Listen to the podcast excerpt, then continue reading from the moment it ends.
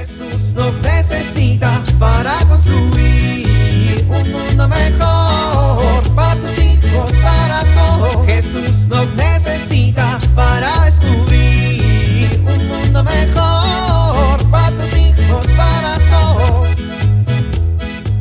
Órale, todo está de venta por internet. Aunque creo que me gusta más ver las cosas en la tienda. ¡Wow! Eso les encantaría.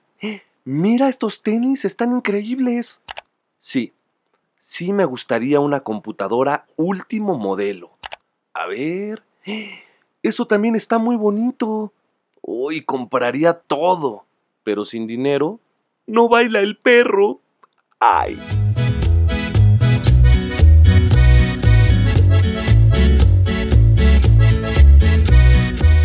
Bueno, vamos a repasar la última vez el guion.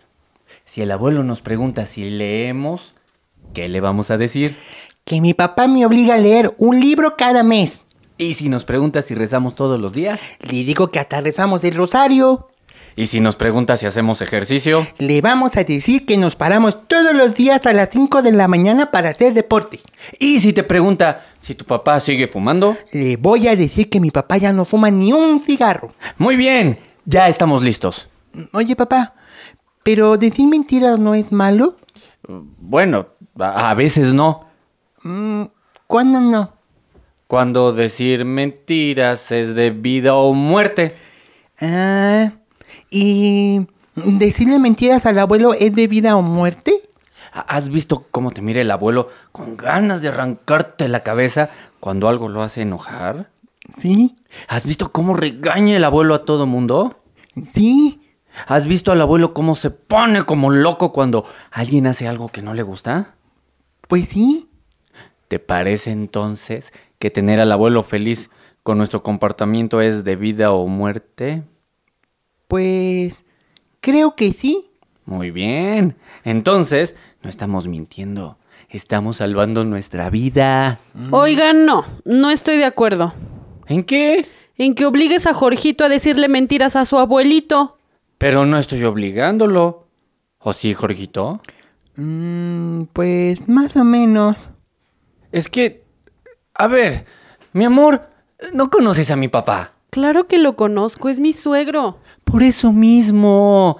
¿Sabes el tipo de persona que es? Pues no importa qué tipo de persona sea él, lo que sí me importa es qué clase de padre está siendo para Jorgito.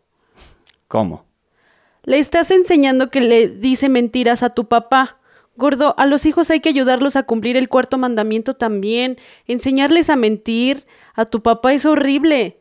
Tenemos como papás la obligación de enseñarles a los hijos a ser buenos hijos, a cualquier costo. Eso es lo más importante que ver a tu papá enojado. Aunque nos arranque la cabeza. No te va a arrancar la cabeza, es tu papá. Se enojará un poco y dirá cosas. Es lo que los padres hacen, sobre todo cuando están viejitos. Pero eso no quiere decir que no dejes de honrarlo y respetarlo, y mucho menos que le enseñes a nuestro hijo a hacer algo así. Los primeros que tenemos que asumir el cuarto mandamiento somos nosotros. Saberlo, vivir y saberlo enseñar para construir una familia basada en el amor y la armonía. Pues tienes razón. Como papás tenemos que preguntarnos cómo estamos educando a nuestra familia y en lugar de estar pensando en hacerlos cómplices de nuestras mentiras, deberíamos preguntarnos si creemos que hemos logrado consolidar con nuestros hijos un buen vínculo afectivo para que ellos se sientan en confianza de compartir lo que tienen en el corazón. Y también preguntarnos qué estrategias podemos implementar para mejorar la armonía y el amor de nuestra familia. Tienes razón. ¿Sabes, Jorgito? Tenía razón. Mentir es malo siempre. Y tu mamá, que es muy sabia, me lo acaba de hacer ver.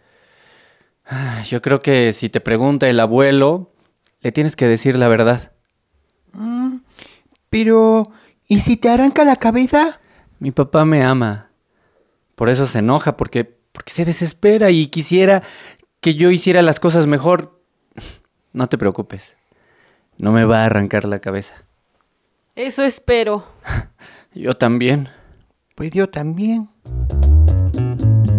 Jesús nos necesita para construir mundo mejor para tus hijos, para todos.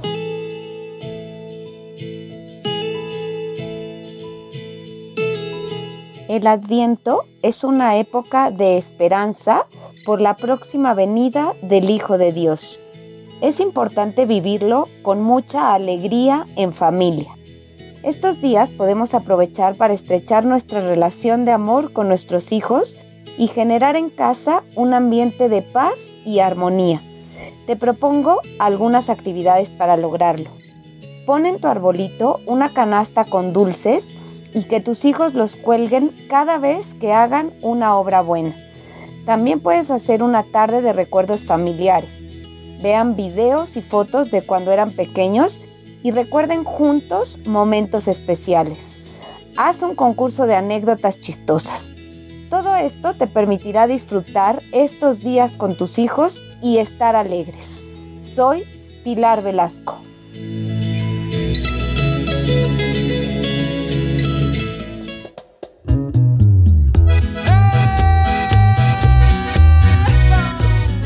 Oramos. Señor Jesús, tú viviste en una familia feliz. Haz de esta casa una morada de tu presencia, un hogar cálido y dichoso. Venga la tranquilidad a todos sus miembros, la serenidad a nuestros nervios, el control a nuestra lengua, la salud a nuestros cuerpos. Te lo pedimos a ti que fuiste un hijo feliz en el hogar de Nazaret junto a María y José. Amén.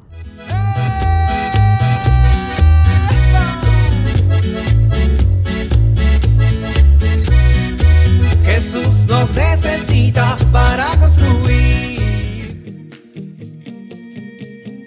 Vivir en familia.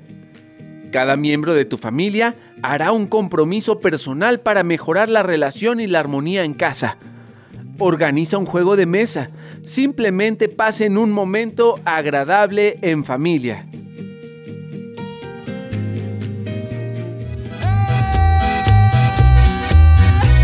Invitamos a compartir y dialogar este encuentro de la serie Dios camina entre nosotros con tu familia. RCP es un programa de PPC México al servicio de las comunidades parroquiales. Hasta la próxima.